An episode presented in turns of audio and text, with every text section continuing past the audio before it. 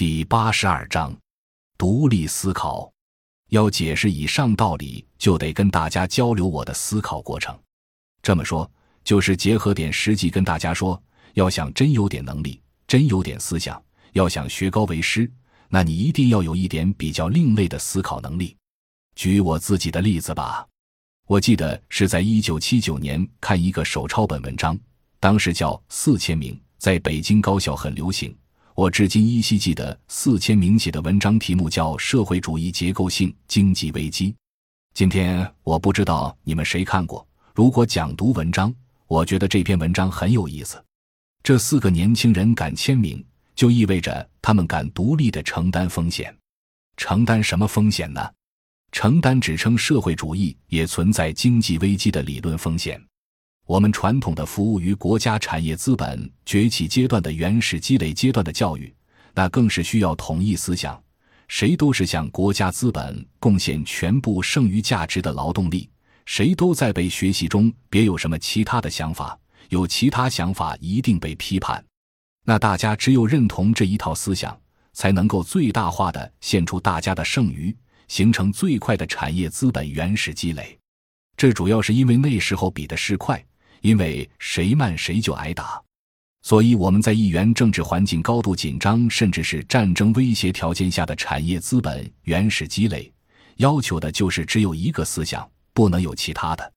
而到达产业资原始积累完成，进入产业资本扩张阶段的时候，就出现了挑战单一思想的文章。现在学者们强调的所谓这个普世价值，和原来单一思想没有什么本质差别。当那个阶段单一思想还处于统治地位的时候，出了个四千名。四千名这四个人有朱家明、黄江南、翁永熙、王岐山。当时对问题认识较深的，现在还剩一个在位的王岐山，国务院副总理、政治局委员。其他先生现在有的在海外，有的下海经商，都还算比较成功吧，至少算社会上的成功人士。你们想？那个年代就有人公开挑战主流理论界。如果我们稍微往前推一点，文革期间早期就有很多人在思考，提出很多挑战性问题，只不过后来被淹没了。如果现在有人重新做文革史的研究，你会发现那个时代人们思想是活跃的。事实上，一九七九年及早期思想解放都仍然是个延续。延续到四千名手抄本的文章之后的西单路口大字报墙。如果回到那个阶段做反思，而那个阶段的思想解放运动，很多讨论其实是完成了产业资本积累到产业资本扩张，再到过剩期间出现的一个结构调整所客观需要的多元格局。因为过去国家资本是单一重工、单一军工这样一个为了打仗的军重工业体系。相应的，也就形成这样一种单一思想体系、教育体系和理论体系。而到二十世纪七十年代这个阶段，开始出现产业资本结构调整、追求产业扩张的时候，就有对此前单一结构的反思认识。何况我们也有单一结构导致的经济危机，也有很多人认为这个经济危机是因为结构偏重的造成的。那时候，各种挑战性思考很厉害。不要小看那时候年轻人的思考，因此我也说不要小看现在年轻人的思考。尽管思考的内容、提的问题不同，但都值得我们关注、去保护。叫做我尊重你的说话权利，不要来不来就把他扣帽子、打压成什么。那个阶段出现的情况非常重要，我的思想形成也受到那个阶段重大问题讨论的影响。其实后来我的文章发表也不过是画蛇添足。例如，我在一九八八发表《危机论》，这个危机论讲的可就不是结构性危机了，而是讲周期性危机，就更大胆了，对吧？一九八八年还是原来的那个主流理论体系掌握这分配体系和学术规则，还是这个体系还没有被彻底改变的时候，那是从斯大林模式继承下来的思想理论体系，就有反对意见说。你怎么胆敢把资本主义经济运作的规律、周期性经济危机拿来运用到对社会主义经济历程来进行分析？这是原则错误。对我一九八八年五月那篇文章的严厉批评被八月发生的通货膨胀淹没了。后来到年底计算全年的通胀率百分之十八点六。我的文章也被新华文摘全文转载，接踵而至的1989年生产停滞进一步教训了那时候的主流理论家。那时候，我的思考虽然还很幼稚，但是已经把我们追随发展主义的过程，把整个人类进入资本主义文明阶段的历史规律现象开始做讨论。也在同年，大家没关注过的我的另一篇讲民间资本原始积累的文章发表了。既然讨论了官方的资本原始积累了，接着就开始进入民间资本的原始积累的讨论了。而民间资本怎么原始积累的，和地方政府的保护行为怎么结合的，本来都是很实际的问题。那文章也是《经济学周报》发的，那个老编辑是何家栋，思想解放写。总之，二十世纪七十年代末到八十年代末的很多讨论。是对中国经济运作基本规律的初步的探讨，也就是在那年同时发生的一件事，也就是刚才赵树凯讲的1988年关于农民协会的讨论。我那时候在国务院农村发展研究中心的农村改革试验区办公室，领导就跟我们说：“咱们如果能够在将来把我们这个办公室变成中国农民协会的办公室，咱们的任务就算完成了。”八十年代的领导很早就有这样的认识，不是只有现在的学者刚讨论。因此可以说，我认识产业资本运作规律的文章是一九八八年。我们认为农村改革的目标是办中国农民协会，也是一九八八年。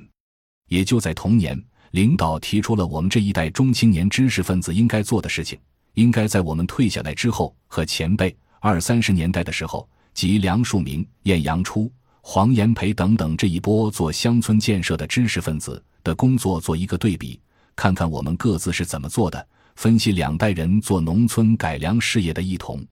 所以那时候我们还派人到北京图书馆，把早期的梁漱溟、晏阳初、卢作孚、陶行知等人早年所做的事情的历史资料复印，装了满满一柜子，打算等什么时候有空再拿出来做比较分析。